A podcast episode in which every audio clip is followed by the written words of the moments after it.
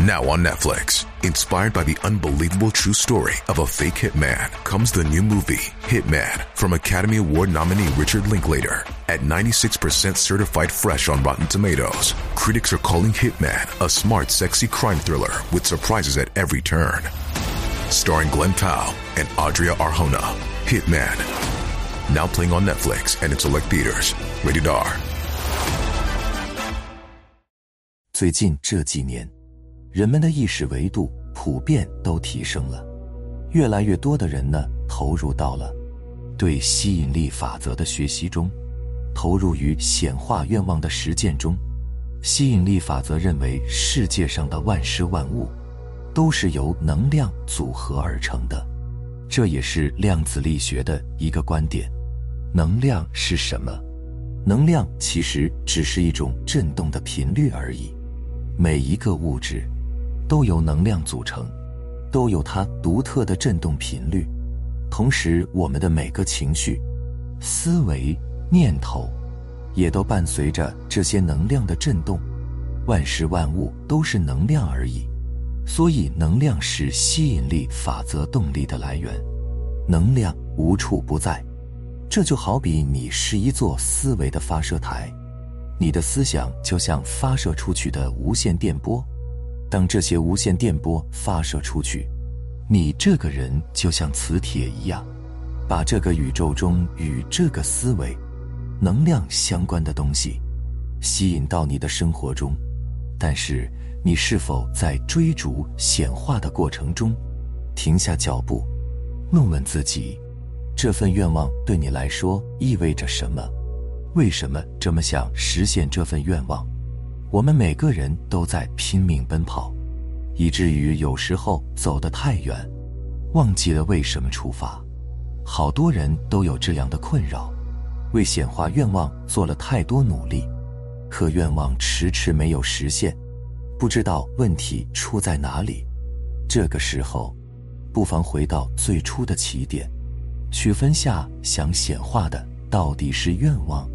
还是欲望，愿望侧重于爱，欲望侧重于私欲。愿望是想到就会笑，欲望是想到笑不出来。愿望是有它很好，欲望是没它不行。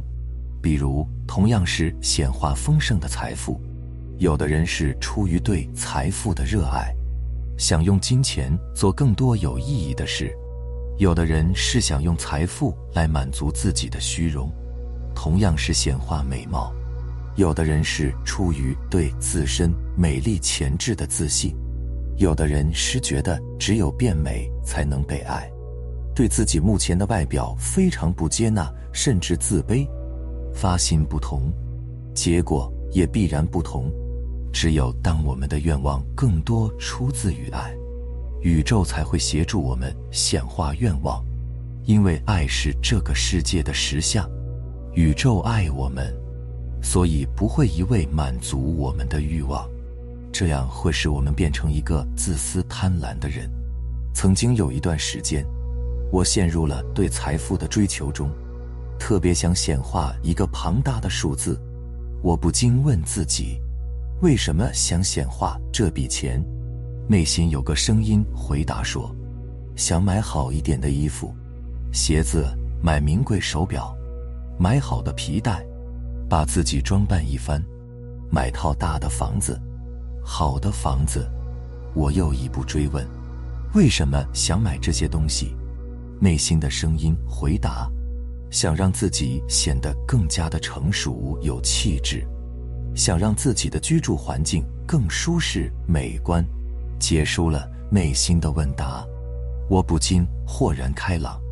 即便没有显化这笔钱，我也可以把自己收拾得干干净净，也可以把自己的屋子收拾得整洁舒适。为什么要用这个愿望来限制自己？为什么会偏执地认为，只有得到这笔钱，我才能变得有气质，才能有舒适的居住空间？没有这笔钱，我就不开心。金钱本来是让我们丰盛喜悦的能量，可我却把它当成了一种限制因素。想通以后，我便不再执着于那笔金钱。我自己动手去认真的收拾了一下自己和屋子，效果还不错，不需要耗费多少金钱，就活出了想显化的生活状态。我们曾经偏执的认为，只有实现愿望，我才能开心；有人追我，我才能感受到被爱，不然我就不开心。在吸引力法则的原理中。我们的内在吸引与创造外在的一切。如果你内在有着贫瘠和匮乏，那么你会紧紧抓住外在的许多物质、财富、情感，一来填补自己。但你会发现，不论多么丰盛的物质，都没有办法去解除你内在的这个匮乏感。于是，每日都沉溺在愿望还未实现的空虚、不甘中。即便拥有的再多，也总感觉心上有个小孔，在揭示着自己的匮乏、失落。很多人都喜欢用物质填补精神。也许你会觉得，当我有钱的时候，我会开心点；某一天，当我有了房子，我就会开心点，等等。但你会发现，那些有钱人达到一定目标以后，他们的内心依然紧绷。没有办法轻松，甚至感觉不到幸福，所以并不是外在世界的丰盛可以带来内在世界的丰盛，恰恰相反，是内在世界的丰盛反而会吸引外在的显化。也许现在我们还没有显化自己的愿望，甚至在别人眼中，我们的生活千疮百孔，但裂缝也是光亮透进来的地方。每一个当下的状态都是最适合我们的，每一个当下我们都是丰盛美好，值得被爱的。我们在每一个当下汲取过去的经验，耕耘着未来的田野，种下丰收的种子。我们无需焦虑何时实现愿望，只管做好当下即可。我们每个人都无法永远保持积极乐观，会对自己的愿望。产生怀疑，会批判自己，会气馁无助，但是这一切都不能阻止我们显化愿望。愿望的显化来源于我们经历了荒芜与伤害，却依然蓬勃跳动的心，而不会被潮来潮往的情绪和念头阻挡。我们经常鼓励自信、乐观，所以大家对负面情绪产生了恐惧心理。会担忧我无法全然相信愿望会实现怎么办？心里全是抱怨想法怎么办？你要明白，宇宙的爱是无条件的，乐观积极的你值得被爱，消极怯懦的你也值得被爱。好好倾听那个失落恐惧的自己，不要打断内心的声音，不要阻止负面情绪的表达。只有被表达、被看见，才能释放出压抑的情绪，才能迎接鼓励与安慰。直面怯懦的自己，也是巨大的勇气。如果我们觉得我们身边的氧气是有限的，那么我们的呼吸就会带着紧张和匮乏。这就像当你内心有些匮乏时，就会给自己制造出问题。给你外在的世界制造出问题，所以吸引力法则要我们去释放掉这些匮乏感。当我们真正觉得我们想要拥有什么，整个宇宙和能量会配合我们的时候，那些好的东西自然会被吸引过来。在这世界上有三种吸引方式，第一种称为无意识的吸引，就是你每天都是这样过日子。但你没有觉察到自己把某些东西吸引过来了，有可能是好的，你天生就很乐观，觉得什么事情都该往好的方向发展，生活也挺顺利的。你虽然会遇到一些小波折，但都能够逢凶化吉。也有可能你每天都在抱怨，陷入恐惧、不安中，经常认为有不好的事情会发生。